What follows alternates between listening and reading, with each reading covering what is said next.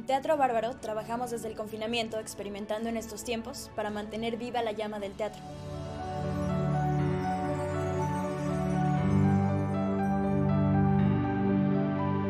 Muy pronto volveremos a respirar en un mismo espacio. Mientras eso es posible, vive esta experiencia virtual. Gracias por visitarnos. Bienvenidos a tu primer Jale, capítulo número 9. En esta ocasión estaremos hablando del teatro y de un poquito de la historia detrás de él. Este, Sergio, qué rollo. Hola amigos, bienvenidos de nuevo, capítulo 9, ya 9. No esperábamos tantos capítulos, pero pues ahí va, ahí va. Esperemos que sean muchos más. El día de hoy tenemos a otro padrino, otro invitadazo, Luis Bizarro. Luis Bizarro. de Bienvenido. Teatro, teatro Bárbaro. ¿Cómo estás? Órale, muchas gracias. Bien, gracias por, por invitarme al- a, a su, a su programa, a su podcast.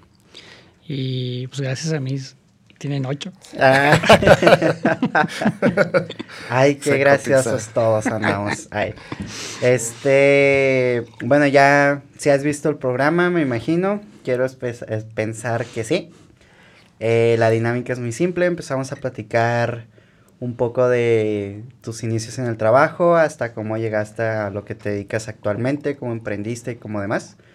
Entonces, la, pre- la pregunta del siglo es, ¿cuál fue tu primer jale, tu primer contacto con el dinero? ¿Qué dices? Uh, mi primer jale. Curiosamente, fíjate que tiene eh, nada que ver con el teatro. Ajá. Eh, pues yo creo que si lo remontamos así a mi juventud, eh, pues yo creo que como mucha banda, este, la meseriada, Andar de mesero. sí. Sí, sí, yo creo que fue Tratando como- con como por gente. ahí, sí. Sí, este... Pues luego para, para alivianarte, ¿no? En la escuela y eso, Ajá. pues siempre es como, ¿Cuántos está como años la tenías? chanza. ¿Cuántos años tenías? Pues yo creo que tenía como unos 16 años. 16 años. ¿Y te acuerdas dónde empezaste? ¿Dónde empecé? Mm. Es que sí, sí estuve como en varios lugares, güey, así exactamente, no me acuerdo en cuál, no sé si había un lugar que se llamaba eh,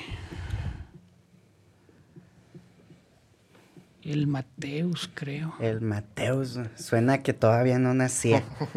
No, todavía no eso. No, no, no. Nada. Afirmo. Afirmo, todavía no nacía, güey.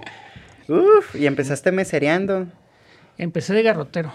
Garrot. Sí. Ay, cabrón. ¿Cómo, cómo que Garrotero. garrotero? Garrotero en el argot de- del restaurante, de los bares, es el que recoge los vasos. Simón, sí, sí, sí.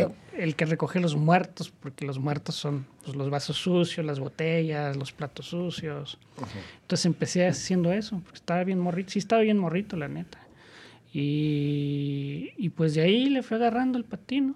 Ya después fui mesero, luego fui este ayudante de barra, luego fui bartender.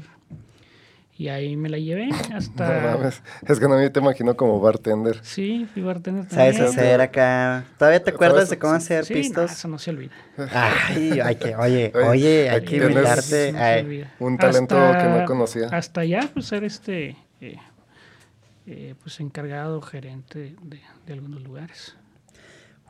Y, en ese entonces ya sabías tú que te querías dedicar a- al teatro.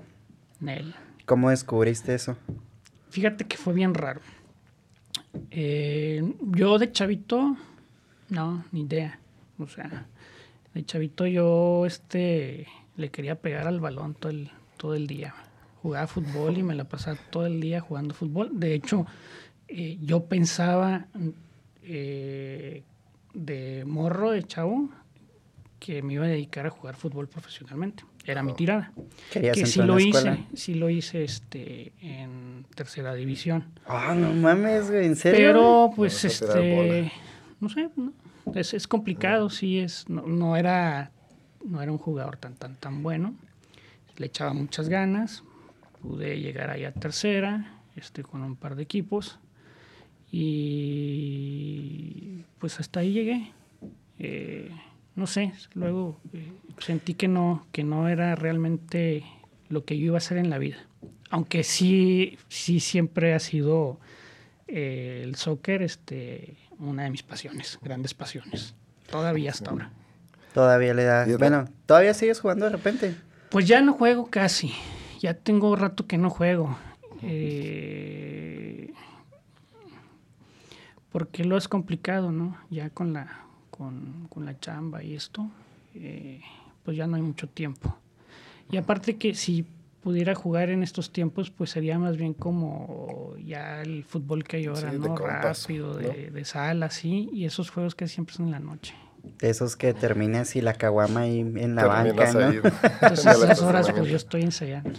Sí, de hecho tienes, tienes un ensayo después de este podcast, amigos. Sí. Pues eso iba a ser, fíjate. Y este, luego ya, pues para aliviar eh, lo económico, porque luego pues en la, en, la, casa sí estaba un poco complicado. Eh, el asunto económico no era el ideal. Ajá. Y entonces pues para aliviar y, pues también para traerte eh, pues tu lanita ahí, para comprarte, no sé, X cosa, pues empecé a trabajar eh, pues en los restaurantes, ¿no? Como mesero y ahí me fui. Y curiosamente eso me lleva al teatro, porque luego ya del paso del tiempo, que pues pasé por todo esto de la mesería, del bartender, y luego ya fui como manager de algunos, de algunos antrillos. Y en un lugar que era como, pues de alguna forma se volvió un poquito emblemático. Eh, un lugar que se llamaba el Boomerang. El Boomer. Suena el también. Boomerang se llamaba. Suena que también no nacía. Y ese lugar estaba eh, en el edificio que está enfrente del Teatro de Cámara. Ah, sí, es una casa abandonada, ¿no? Sí, ah, sí, cierto. Sí, que Antes de ser ese, antes de ser el Boomerang, muchos años fue un restaurante muy famoso que se llamaba el Gilbertos. Y luego ya después del tiempo, eh, yo trabajaba con, con, un gran amigo, eh, Roberto Ortiz, que tenía pues restaurantes, bares, y me habla para que había agarrado ese bar y pues que había que levantarlo, ¿no? Y entonces yo me voy ahí a, a, ese lugar, que además era un lugar súper grande, que tenía una zona de billares y lo tenía, en, el, en la primera planta tenía una zona de billares, muchos billares, había como unos, no sé, como unos 12, como 12 mesas. Había juegos de dardos, de, de, de juegos de mesa, y había otra zona que era el antro, ¿no? Donde había rock en vivo en las noches, los fines de semana. Y había otro lugar que, y, ahí mismo en el segundo piso había una discoteca. Entonces era muy grande.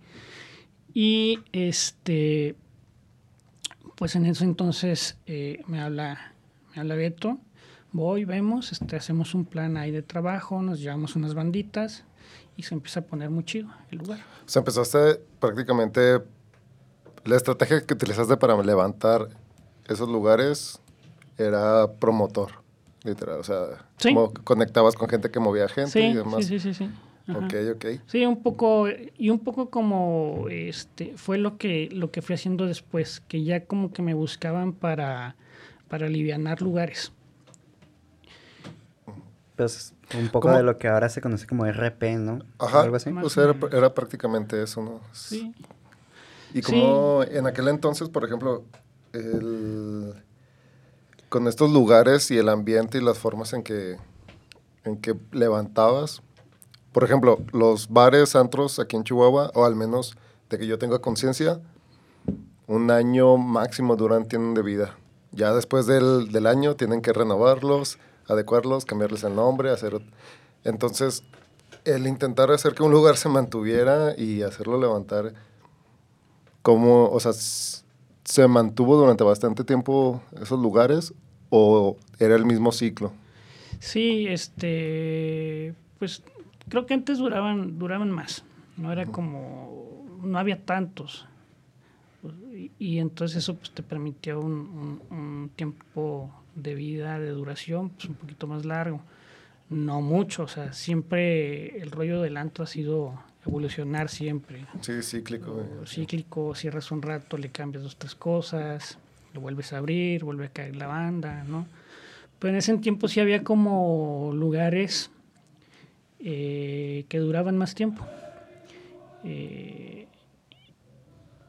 creo que en ese entonces, antes del Boomerang había un, un, un barecito que se llamaba El Forasteros. Y la, la raza lo conocía como el Foras, que estaba ahí en la Independencia y, y Escudero. Una casita que está ahí en la pura esquina, como una cabañita. Y cuando cerraron ese lugar, este, aprovechamos un poco y nos llamamos las bandas que estaban ahí y la raza como que se fue. O sea, fue también como circunstancia, ¿no? Y pues se alivianó y no, yo creo que el boomerang sí duró como unos cuatro o cinco años. Pues es chido. mucho. Sí, sí, sí, es bastante. Porque, pues, eh, Uy. Se le cayó el micro. Producción. A ver, ¿quién puso ese micro? Tú. Ahí está. Sí, ahí está, está bien. Producción. Patrocínanos, necesitamos bases. Bases, por favor. Un rolling aquí que le, Sí, por favor. que le ajuste bien. Este. Y ese bar, pues sí, sí tuvo como dos etapas. Eh, esa etapa donde llegaron estas bandas, estas banditas que eran unas banditas muy chidas, un, eh, uno que se llama La Tinta Don Pepe, eh, La Píldora Box, y había unos chavos eh, que se llamaban SAA, de un compa, del Gus, Del Gus. del Gus Macedo, que por ahí anda todavía. Eh, saludotes al Gus. el Gus. Ellos tenían una bandita que se llamaba SAA, entonces tocaban ellos tres. Luego después abrieron un, un, eh, este, otro antro que también se volvió muy, muy emblemático en, aquí en Chihuahua que se llamaba La Caldera. Ah, sí, claro. Y a ese lugar, pues, eh, era un antro que, que la raza pues traía más varo y, y ya era, ya fue como de los primeros antros con más equipo y, y como, como con más este concepto, ¿no? Eh, en cuanto al equipo, en cuanto al mobiliario, en cuanto a todo esto. Y este, las banditas que tocaban ahí en el Boomerang se fueron al, a la caldera. Y pues nosotros tuvimos que hacer una estrategia pues, para que la gente no se nos fuera, ¿no? Este. eh, y lo que hicimos fue empezar a audicionar bandas. ¿Pero eran bandas originales o No, originales. covers? Bueno, era eh, eh, en ese entonces pues se tocaba el cover, Es que, ajá, lo se que veía mucho. decía el abarrote. Se veía mucho que eran No sé si todavía. de co sí, todavía, que eran de covers, pero ya algunos empezaban a traer sus propias rolitas, una o dos rolitas, ¿no? Pero sí, Sí. traían covers. Sí, sí, sí, sí, sí, pues de- de- en el antro era la chamba, ¿no? Pues tenías que tocar ahí lo que, lo que la banda pedía, lo que la raza pedía, pero sí, ya este, cada uno de sus grupos tenía su, su, su material, ¿no?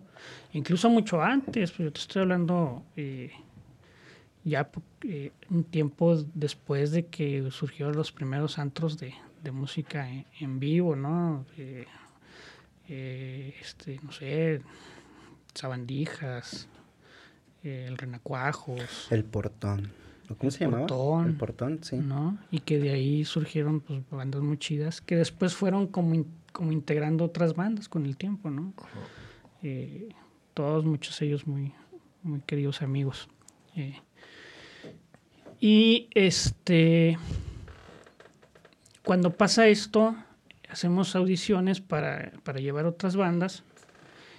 Y eh, una de las audiciones la hace un- una bandita que estaba integrada por eh, unos chavos que, estaban en la Facultad de Artes. Y este otros eh, integrantes que no están en la facultad que luego al paso de los del tiempo se volvieron de mis más grandes amigos que eran dos hermanos, este, eh, César Gómez, que pues lamentablemente esos años ya, ya no está con nosotros, y David Gómez. Y entonces ellos traían como un concepto de rock latino, muy chido. Eh, en la banda pues había una había una había dos, dos, dos, dos vocales no César que, que, que, era uno de los de los que echaba los gritos y otra y una chava que también le tiraba los gritos y, y una otra chava Débora Rivera que, que tocaba el violín ah ok ¿no? y esa banda lo que hizo es volver a jalar gente eh, como de otro... Otro mercado. Sí, otro mercado, pero pues el bar se, se, se, mantuvo, se siguió poniendo chido con bandas de otro mercado, ¿no? ¿Cómo fue que, que diste el paso a hacer esta promotoría de bandas y lugares y tu primer obra o primer espectáculo en escenario? Pues ahí fíjate las circunstancias, porque luego como estos chavos se hacen grandes amigos míos, y yo en un momento yo dije ya, este, ya quiero dejar el antro un rato porque fueron muchos años. Eh, llegó un momento en que yo pensé que me iba a dedicar toda mi vida a eso, eh. iba a poner mi antro después, y, pero no, uh -huh. eh, alguna etapa dije no, ya no. Eh, y lo que hice fue en que empecé a ser como manager de algunos grupos. Eso fue lo que hice después y me hice manager de, de este grupo que se llama Cavex. Uh -huh. eh, y entonces César, que estudiaba en, en, la Facultad de Artes, en música, pues se juntaba con la gente de teatro y también hacía cosas de teatro, era actor. Hacía algunas cosas ahí en, en la facultad y alguna vez me invitó a una de sus obras. No recuerdo muy bien cómo estuvo, pero creo que iban a hacer una obra y entonces él me dijo, ay, vamos a hacer una obra y este, pues, como, eh, hay que echarles un paro y la verdad, y cómo ves, pues órale, va, cáiganle. Cuando estaban eh, haciendo el montaje, me vale me dice, oye, se me olvidaron unos, unos aparatos y unos fierros. Y andamos aquí en chinga, güey, montando. Damos el paro de traerlos. Y así, bueno, ahí te los llevo. Entonces, este, pues yo entro por la parte de atrás. Fue mi primer contacto con el teatro. A conocer un teatro por dentro y a Fue verlo, mi primer sí. contacto, o sea, la, lamentablemente... Mmm, lamentablemente, y lo digo porque lo viví, o sea, muchos tenemos las primeras aproximaciones hacia el arte muy grande, muy grandes.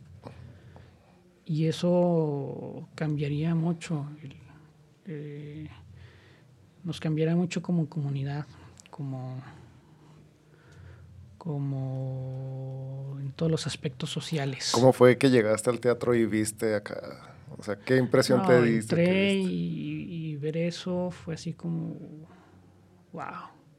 ¿no? Y la gente corriendo y, y, los técnicos y todo. Pero me impresionó más este cuando empezó la función, ¿no? Y eso que ese eso que sucedía eh, en el momento entre, entre la escena y el, y el espectador fue un choque muy, muy potente porque luego yo cuando estaba en la secundaria siempre he tenido como una cosa muy social eso siempre ha sido uh -huh en la secundaria pues hacíamos muchas cosas sociales ahí. Yo vivía, yo vivía y, y todavía sigo viviendo porque tengo, tengo, problem, tengo problemas muy grandes con los arraigos. Y yo vivía en una zona eh, muy conflictiva en ese entonces, que era eh, donde está ahora el, el Parque El Palomar. Ah, sí. Ahí era, un- era la colonia. Todo eso era una colonia, El Palomar. Y había otra colonia que se llamaba este, La Zapata. Y donde yo vivía eh, le decían las aldeas.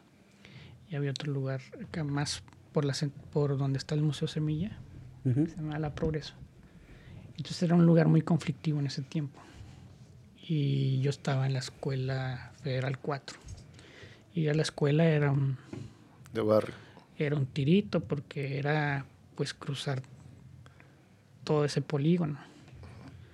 Entonces pues luego teníamos que hacer como cosas para poder asistir al- a las clases, ¿no? O sea, como, no sé, este, pararnos ahí en, eh, en presidencia municipal para pedir que hubiera pues, una patrulla que nos pudiera estar a la hora que pasábamos, a la hora de entrada y salida, ¿no?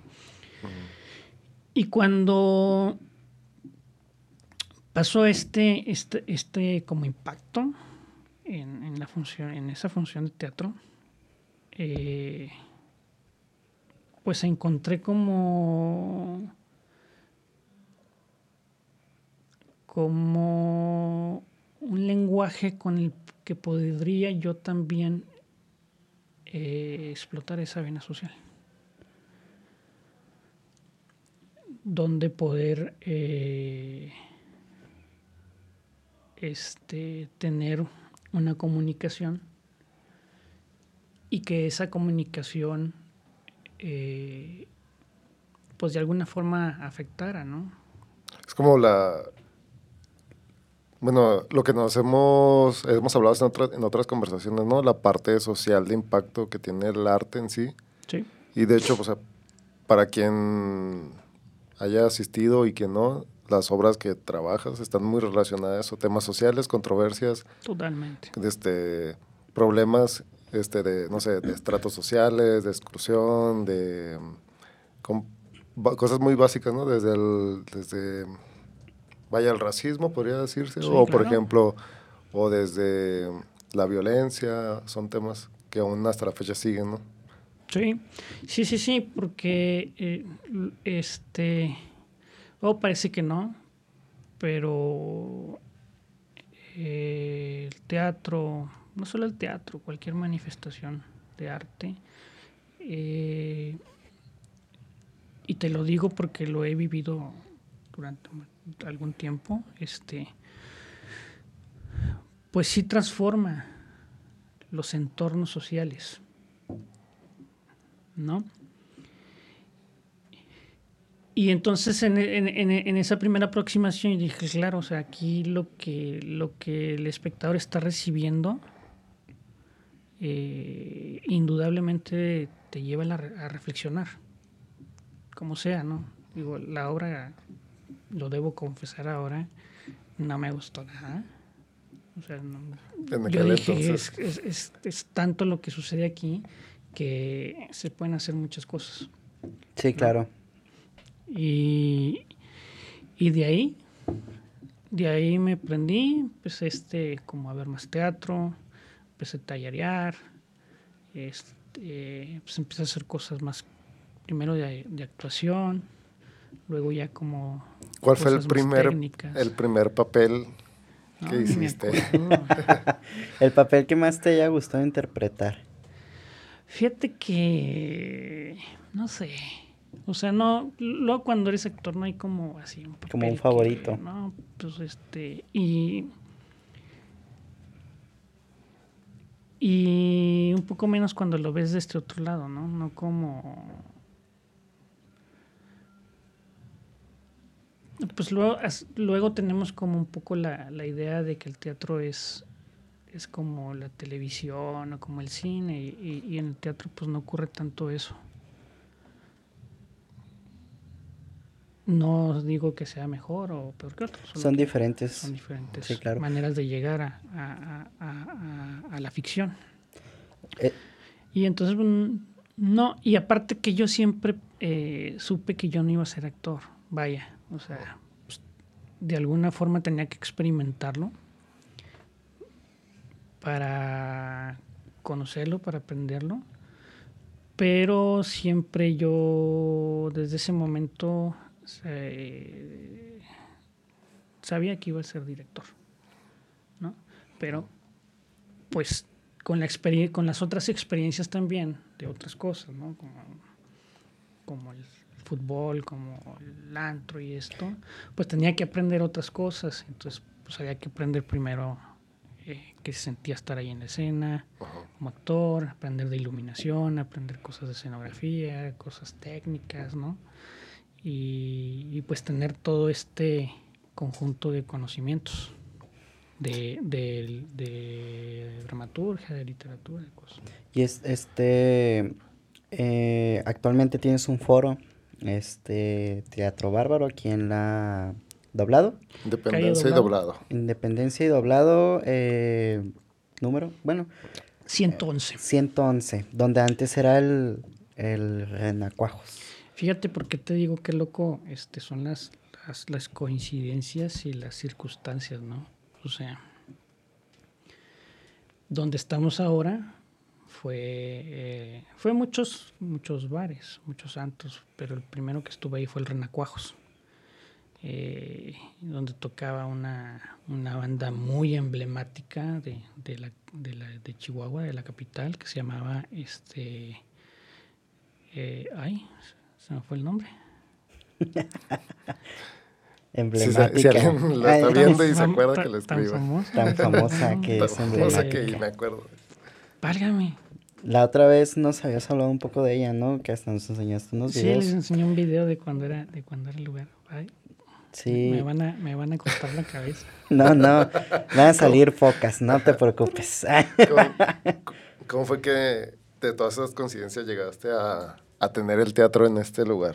Porque a fin de cuentas es el teatro bárbaro es un proyecto que iniciaste tú, o sea, es, o cómo o lo creó ¿Cómo surgió más, bien? Mira, luego ya este eh,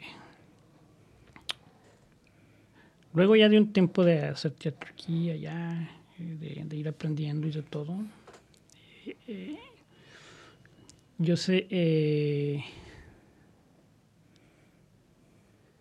sentía la necesidad de tener una compañía que hiciera teatro eh, constantemente pero no, no me quería ir a la Ciudad de México. O sea, mi convicción siempre fue hacer teatro aquí. Porque en, en México, en la Ciudad de México, pues hay mucho teatro. Y donde necesitamos hacer teatro, pues es aquí, ¿no? No que no hubiera, sí lo había, pero este, viendo otros, otras eh, formas de pues de algunos... llegarle al teatro, pues había en el, en el país compañías en, en provincia, en, los, en otros estados, que estaban haciendo teatro en sus lugares y que lo hacían constantemente.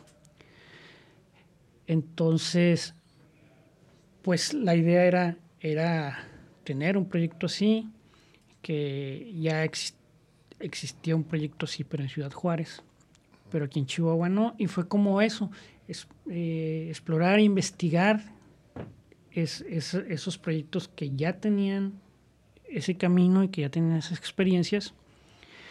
Y lo que hice precisamente primero fue eso. Eh, aventar unos dos años de investigación, de, de, de, exploración, de conocer, de pues sí viajar, ¿no? De trabajar en otros lados para, para aprender eh, estas formas y luego ya iniciar un proyecto aquí. Y pues también tener como gente que, que estuviera en, en el mismo canal, ¿no? En un patín. Y entonces pues se fue conformando una compañía. Algunos ya éramos amigos, ya habíamos hecho teatro antes y otros no, son gente que yo había visto y, que, pues sentía que podían estar, que podían ser parte. Y así lo conformamos.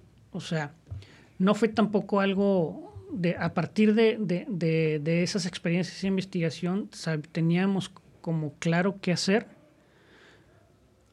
pero eh, pues había que empezar. ¿no? Entonces empezamos en una bodeguita muy pequeña que estaba eh, ahí en la, en la, que está todavía pues en la calle 20 de noviembre en Nato Guerra, que es la, la 25 y media, es donde está un Oxxo y en una esquina y en otra esquina está un, Un una cantina. No, una gasolinera, no como siempre que... Ya no- sé. No, en esta está, está hay un, un restaurante de mariscos y luego está un, un Oxxo y en la otra esquina hay una cantina que hace mucho se llamaba, este, no sé, el Nachito Bar, no sé cómo. El y en el- Nachito. en Nachitos Bar. Y en el tiempo que nosotros estuvimos ahí se llamaba el Sopi. Y enseguida hay un- una bodeguita muy pequeña. eh, eh, mm, la bodeguita era como de 6 por 4 metros. Y ahí este, empezamos a ensayar y dije, aquí vamos a empezar. Y ¿cómo? Pues sí, le cabían 10 gentes. Sí. Pues... Ahí en el- este, lo que es de este Trompeta. Allá en- ¿Sí? ¿Sí de Tres cuenta por esto más o menos? cuatro. poquitito más grande. Y ahí empezamos a hacer funciones de teatro. Y entonces este es donde yo vengo a reafirmar lo que te digo, que, eh, que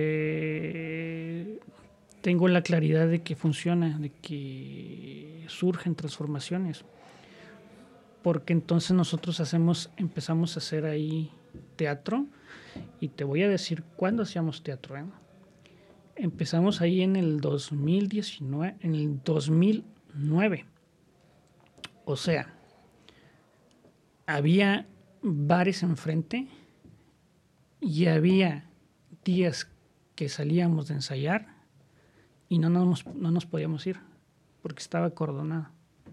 Porque fue el, el tiempo en que hubo el pico de violencia más alto en Chihuahua entre 2017 y 2000, entre 2007 y, y 2009, casi 2010. Sí. Y pues obviamente eh, al no eh, al no poder dedicarse nada más al teatro, pues todos teníamos otra actividad. Entonces hacíamos nuestra actividad en el día y en la noche ensayar. ¿No? Y entonces pues siempre era como pues el peligro de, salir tarde, de esto, de que a veces nos tocó, creo que tres veces que no nos pudimos ir porque estaba acordonada la zona, que habían ejecutado a alguien ahí cerca o, o ahí enfrente. Y entonces, pues empezó a ir poca gente, ¿no? Primero eran cuatro, eran tres. Luego ya iba poquito más gente. Y lo que sucedía era que teníamos que lograr ciertos objetivos, pues también porque eh, como, como hacedor de teatro, como en cualquier otra cosa, eh, otra actividad, lo que te va generando conocimiento, eh, habilidades, pues es estar haciendo lo que estás haciendo, ¿no? Sí, la experiencia. La experiencia que vas cobrando. Entonces, fíjate, antes de Teatro Bárbaro, yo te hablo antes de, esas de ese tiempo, al año hacíamos, si bien nos iba, si bien nos iba, cuatro funciones al año. Porque los teatros son, eran en ese entonces, bueno, son caros, porque pues, este, te tienes que producir, tienes que ensayar, tienes que presentar, tienes que hacer tu difusión. Y entonces, cuando te presentas, pagas la renta del teatro, pagas todo esto, te presentas y luego, este, pues haz, ¿no? Que a una función va la mitad y a la otra va la mitad de la mitad. Entonces no hay regreso. Entonces, ¿cuándo vuelves a hacer teatro? O sea, ¿cuándo te vuelves a presentar? Pues hasta que juntas lana para poder pagar el teatro. Y, es un- y no es una cosa de estrategia, es más bien una, una cosa de generación de público, que ahí era el otro de los objetivos. Uno, ¿qué pasa si, te, si tienes actividad constante? Pues vas adquiriendo experiencia, vas adquiriendo habilidad- habilidades, vas adquiriendo conocimiento y pues obviamente vas mejorando como, como hacedor de teatro. ¿Cuál es la otra cosa que cumples? pues que vas generando un público. ¿No? Y al paso del tiempo, ese público que vas generando, pues también se va formando. ¿Cómo íbamos a lograr eso? Pues solo había una forma, teniendo un espacio donde pudiéramos hacer lo que nosotros quisiéramos y donde pudiéramos estar ahí constantemente haciendo algo. Entonces, eh, pues lo que hacíamos es primero que teníamos funciones los viernes, ¿no? Y luego ya después teníamos funciones viernes y sábado, y entonces la gente que iba era la gente de la colonia. Y se empieza a ver una transformación ahí, ¿no? Porque incluso la gente de la cantina... Eh, no se pues, iban bien pedos. no, pues estábamos ensayando o en la función y pues la rocola, ¿no? y la rocola estaba pegada a la pared de nosotros, pues se oía. Digo, no se oía la gente que estaba ahí, pero cuando encendían la rocola, pues sí. Y ya una vez yo este, dije, pues les voy a decir, entonces voy. Y les digo, oye, soy el de quién seguida. Y se me quedan así como viendo las, las señoras, ¿no? Las, las que tendían ahí. Y ya les digo, miren, es que ahí enseguida, pues es un, ensayamos teatro, y es un forito de teatro, chiquito y todo. Y me dicen, ah, hacen teatro. Sí, lo, es que, pues como soy en gritos y eso, entonces pensamos que era una casa de seguridad o algo así.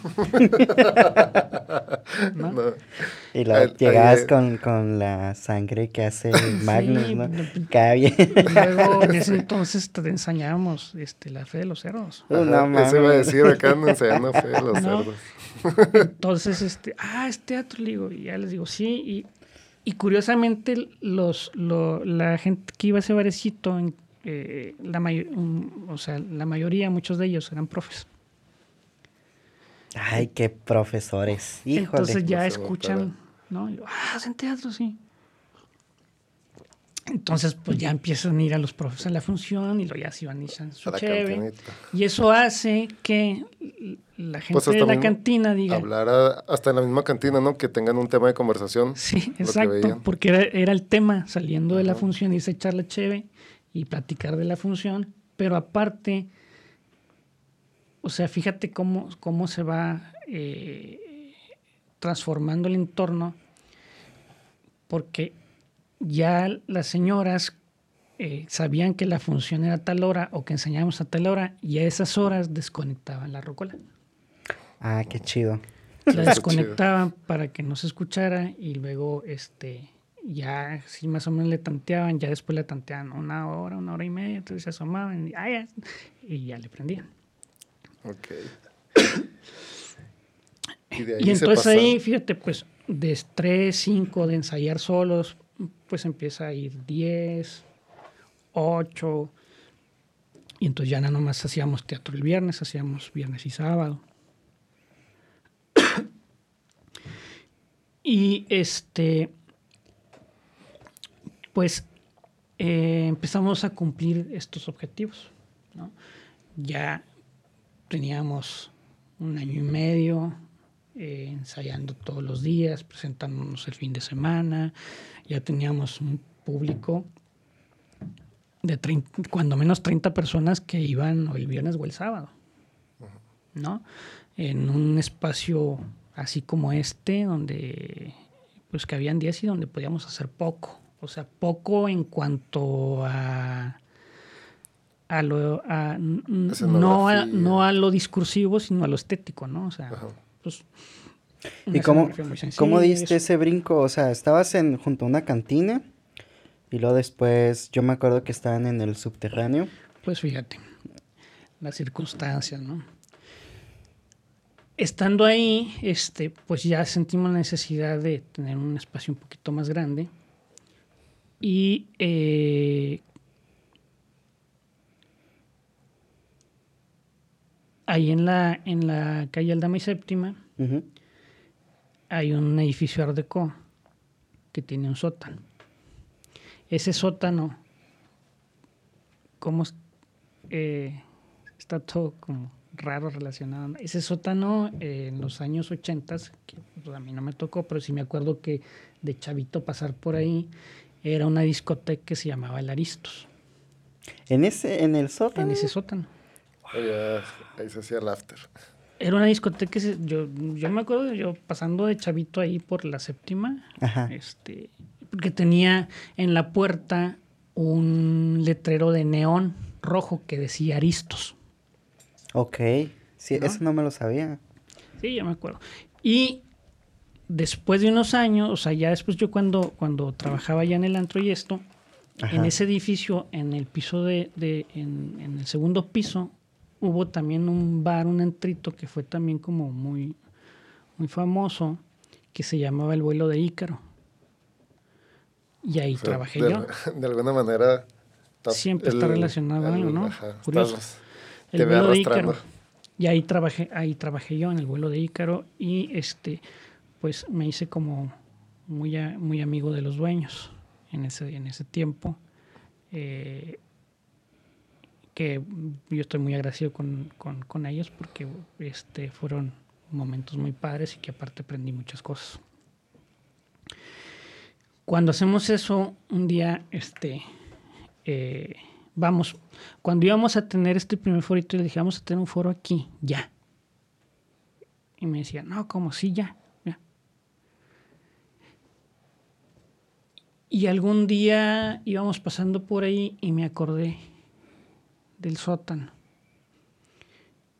Y me acuerdo que íbamos a, no sé, íbamos pasando algunos por ahí, eh, íbamos a comer algo, no sé.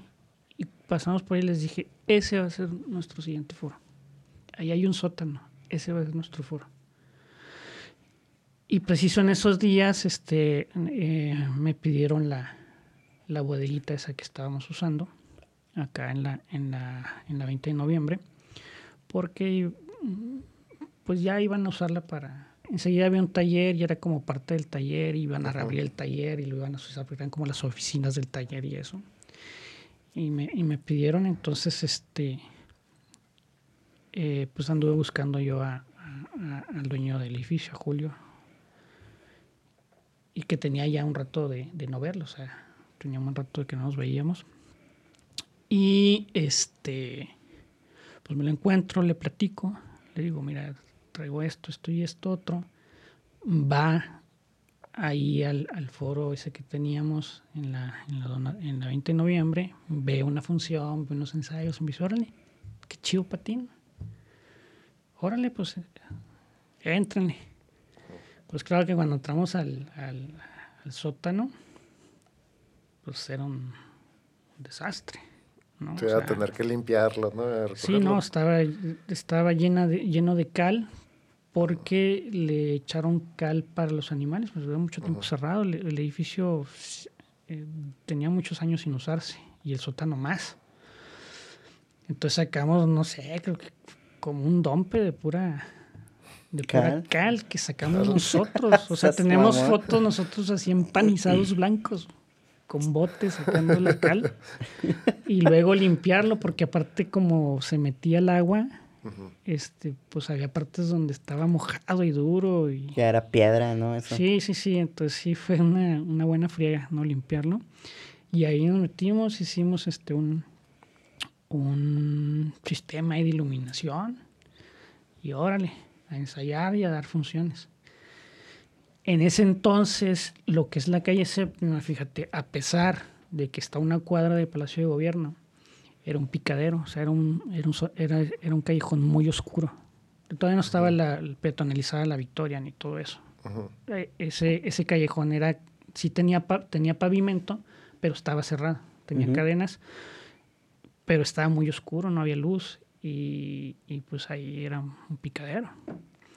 Entonces llegamos nosotros, empieza a haber movimiento, eh, pedimos, hacemos una petición nosotros a, a la gente del municipio de ese tiempo que pues, nos alivianen con las lámparas, pues estamos haciendo ahí teatro, y la fregada.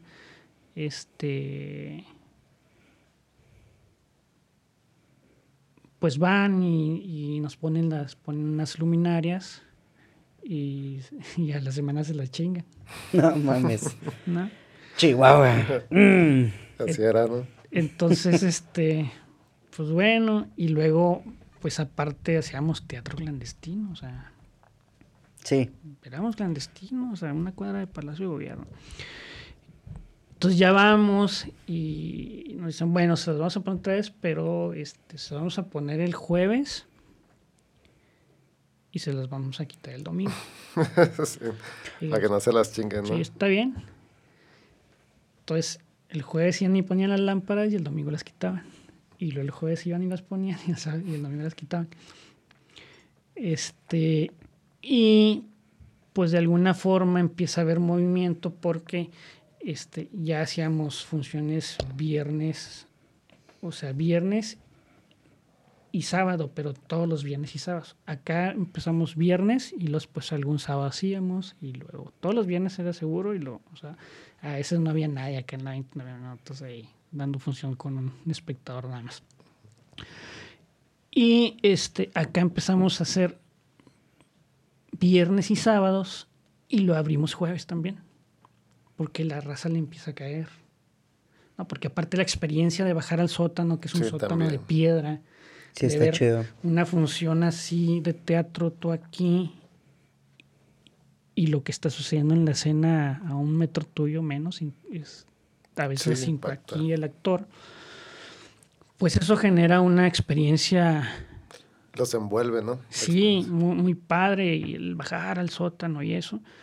Y empieza a correrse la voz, y empieza a caer banda. Abrimos ya jueves, viernes y sábados. Se empieza a hacer mucho movimiento ahí. Este, pues la misma gente empieza a pedir como que sea un lugar más seguro. La raza que estaba ahí al ver movimiento, pues ya no se siente Tan con- cómodo. tan cómodos, confiados, y se empiezan a retirar de ahí. Y entonces, este, pues ya le pedimos nosotros, como era una calle cerrada, pues que nos echan la mano poner unos, unos adoquincitos para que se viera más cotorrón, ¿no?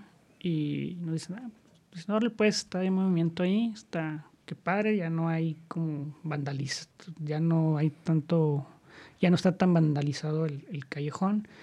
Nos ponen un adoquín, eh, eso hace que el, el espacio sea un poquito más bonito. Y este, pues seguimos dando funciones ahí, ya dábamos jueves, viernes y sábado. Y generalmente las funciones de viernes y sábado estaban llenas. Y el jueves, bien, ¿no? Entonces vamos cumpliendo varios objetivos. Estar en actividad constante, porque ensayábamos de lunes a miércoles y de jueves a domingo función. De eso te estoy hablando en el 2010 hasta hoy. ¿Cuántas- no hemos por parado. ejemplo- Por ejemplo, independientemente ahorita de que está la pandemia y obviamente cerraron teatros y, y otros más este, locales, pero en temporada regular, ¿cuántas obras hacías al anual? ¿Cuántas Antes de la pandemia. Ajá. No, pues imagínate, o sea, Son el, prácticamente el, el año tiene 58 semanas. No, y- ni- o sea, no tengo la estadística de- del 2019. En el 2019 eh, funciones, ah, porque luego ya, bueno, es otra cosa que te voy a platicar ahorita, pero, pero para decirte un poco, para eh, cerrar la idea. Después ya ahí en el sótano abrimos los jueves, pero para compañías invitadas.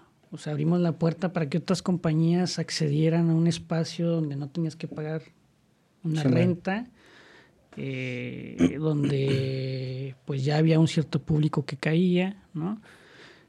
Y, y decimos, bueno, pues que otras compañías este, tengan esa posibilidad, ¿no? ¿Por qué no? Lo abrimos y entonces ya era jueves, viernes, sábado y domingo.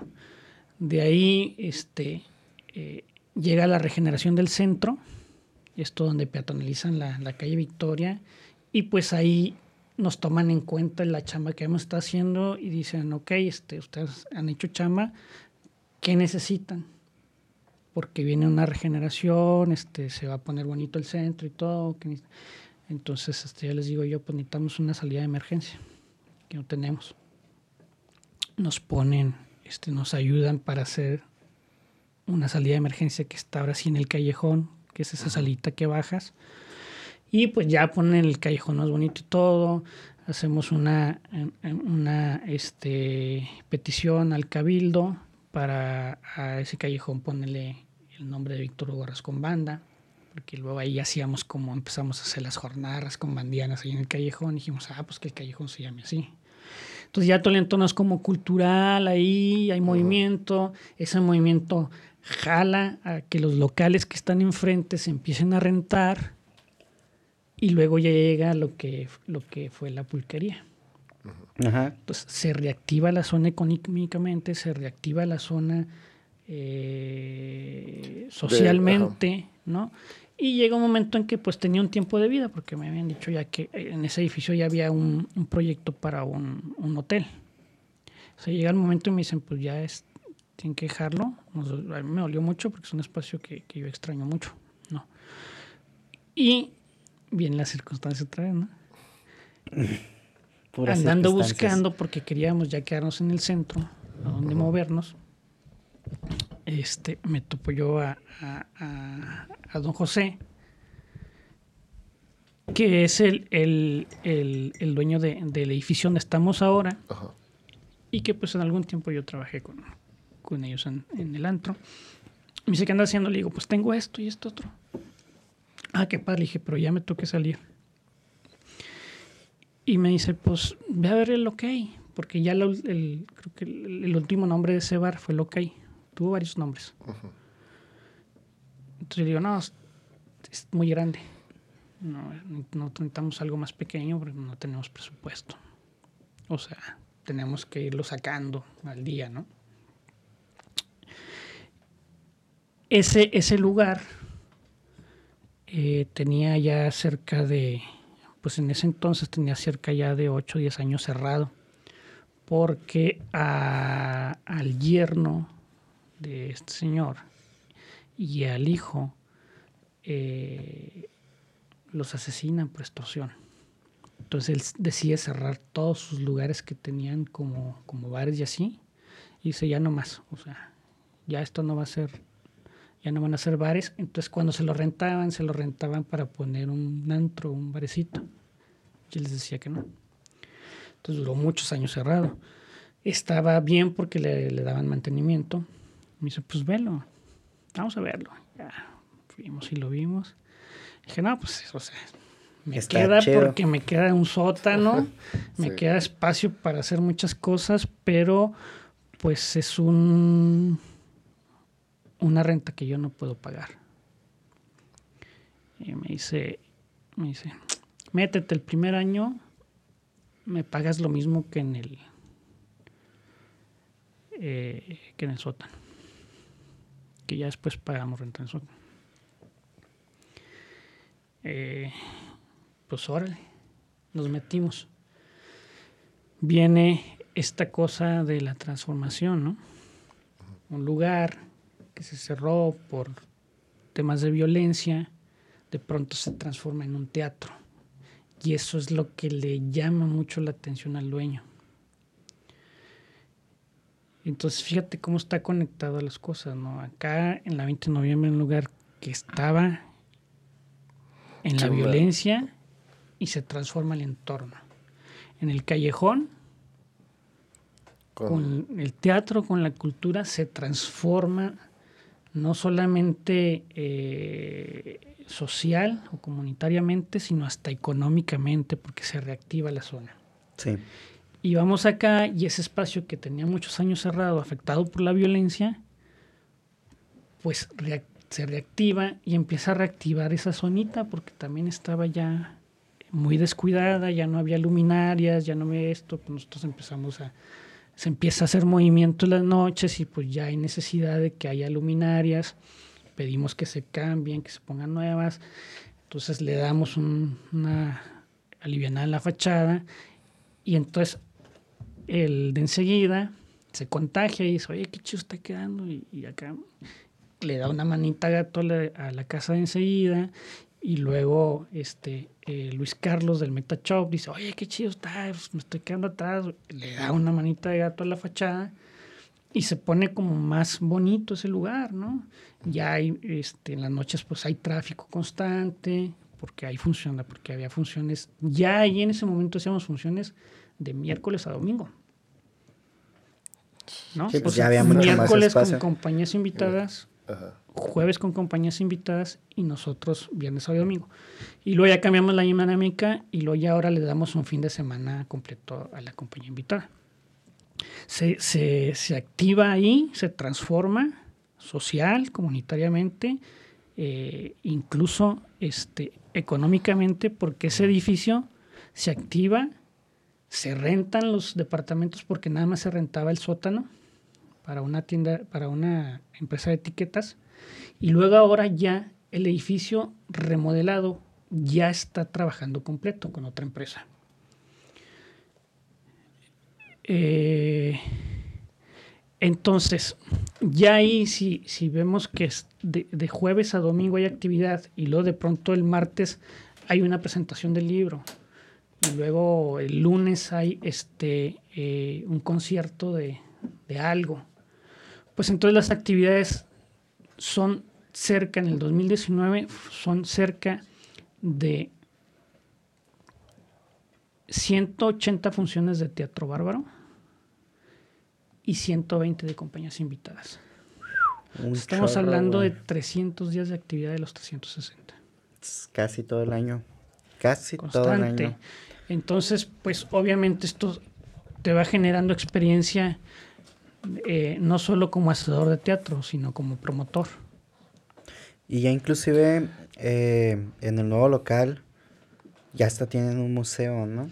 Sí, te digo, o sea, vamos haciendo, este, tenemos, eh, luego eh, nos empiezan a, do- a donar, este, no- nos hacen una donación de libros Sí.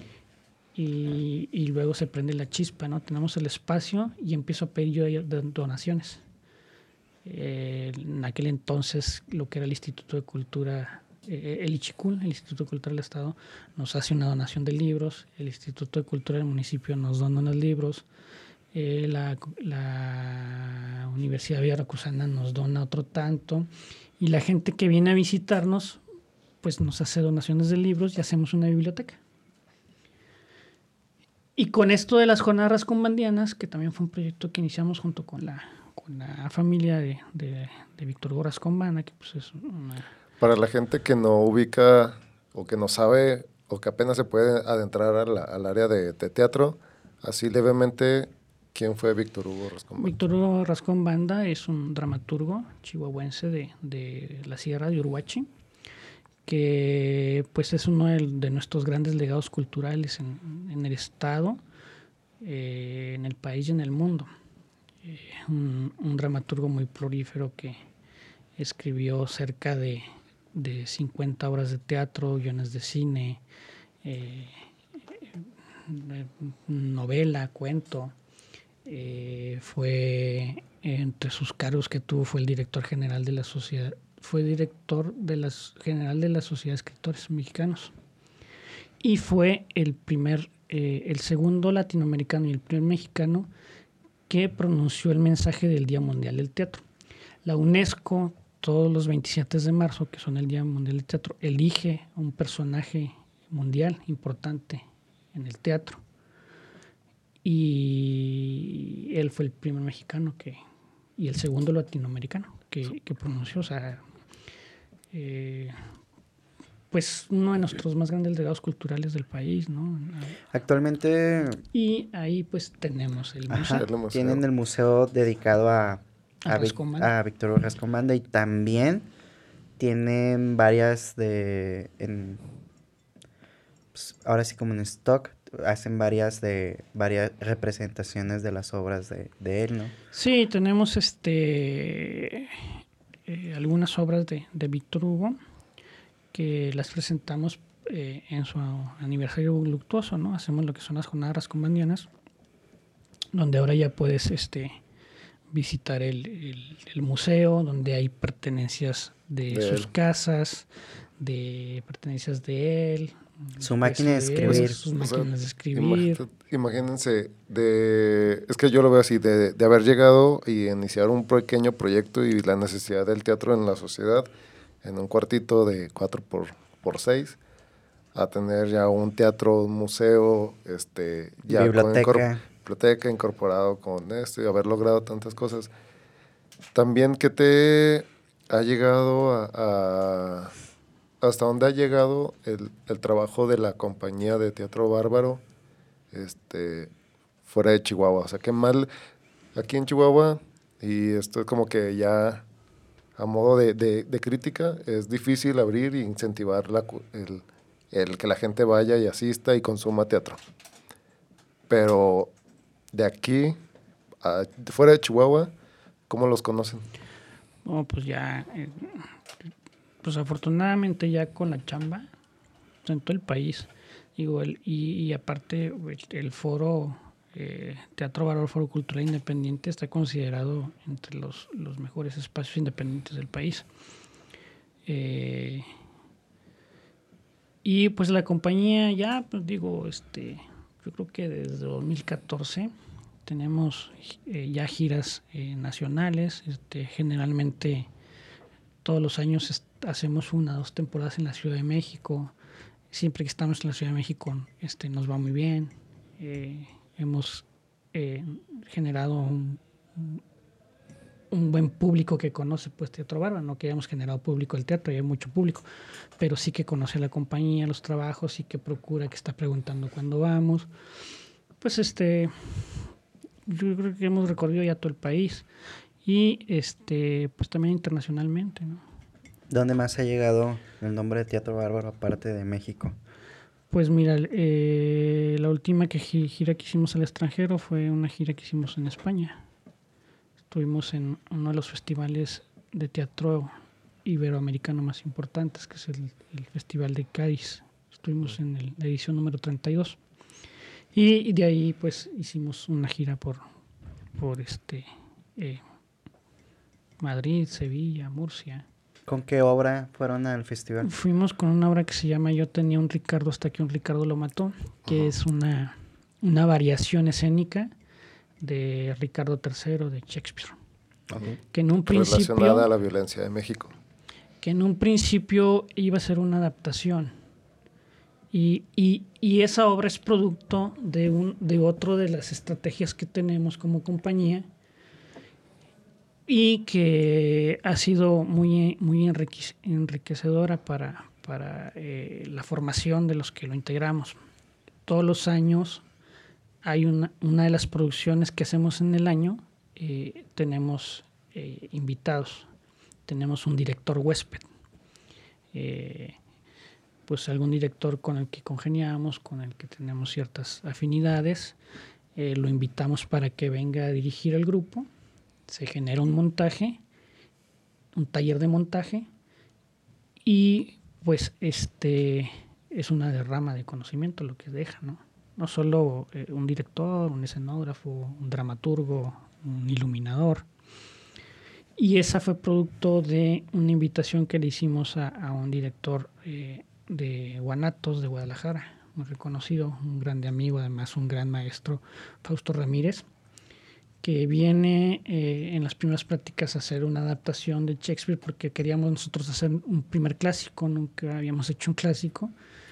Y pues ya este, los integrantes de la compañía ya tenían rato como vamos a aventarnos un clásico.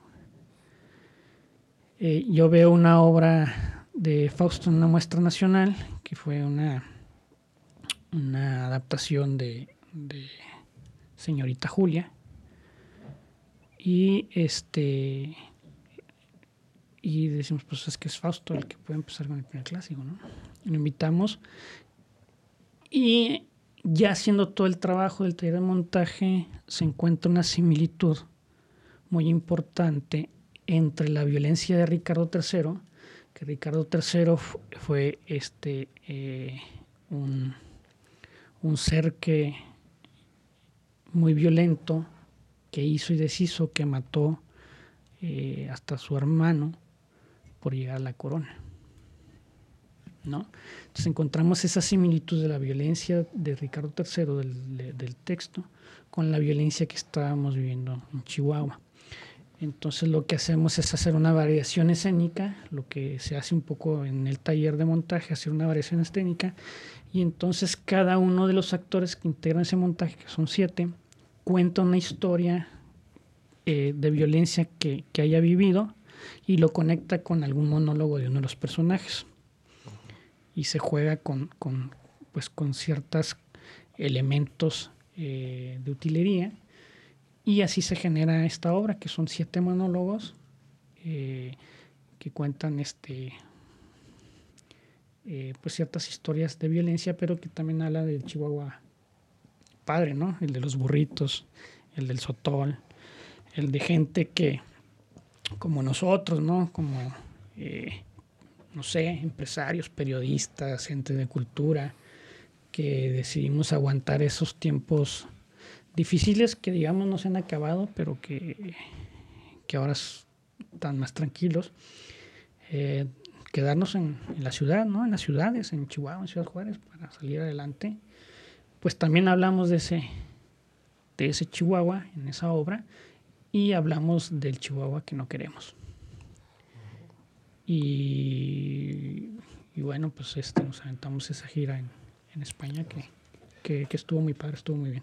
¿Y qué sigue para, ya para terminar, que estamos en la mera, la mera brecha, qué viene para Teatro Bárbaro? Pues mira, este, pues con la pandemia ha sido como complicado lo del teatro, este, somos eh, una de las últimas eh, actividades que, que va sí, volver a abrir, ¿no? a volver a abrir y yo me había resistido un poco. Hemos hecho algunos proyectos este, eh, para salas virtuales, pero sí que yo me había como eh, negado un poco a esa posibilidad. Pero este, bueno, pues hay que, hay que hacerlo. Y hay unos compas ahí bien locos que, que pues le están siguiendo los pasos de este otro loco.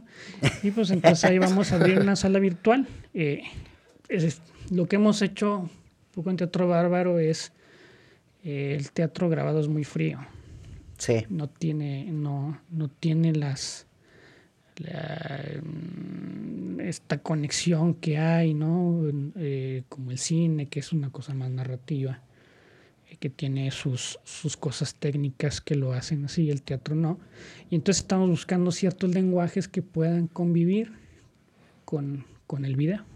Y pues estamos allá nada de, de abrir nuestra, de, de, ya lanzar la sala virtual. la sala virtual, para que vayan y visiten, va a estar yo creo que disponible sí, ya. porque no van a ver la obra grabada, van a ver una experiencia eh, de un lenguaje que pretendemos o que buscamos que, que congenie con, con la cámara. Claro. Muy bien. Pues invitación para todos aquellos que están interesados en seguir consumiendo teatro o darse la primera visita, ¿no? Impresión a, a ellos, ya cuando esté la, la situación más favorable para que puedan abrir los teatros, pues ya una vez puedan ir a visitar el foro, ¿no? Claro. Sí, exacto. Entonces, está la página, van a estar ahí en la, en la descripción. Y pues nada, apoyen al teatro, apoyen al talento local. Vayan, si no han ido, tengan su primera aproximación. Está bien chido, vayan. Bueno, eh, llegamos al fin. Muchas gracias por haber participado en esta novena, ¿es novena? Novena edición de tu primer jale. Este, sin más, nos despedimos amigos. Cuídense del COVID y pues nos estamos viendo próximamente. Chido. Chido, cuídense. En Teatro Bárbaro trabajamos desde el confinamiento experimentando en estos tiempos para mantener viva la llama del teatro.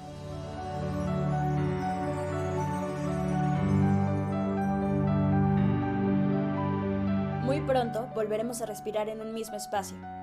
Mientras eso es posible, vive esta experiencia virtual. Gracias por visitarnos.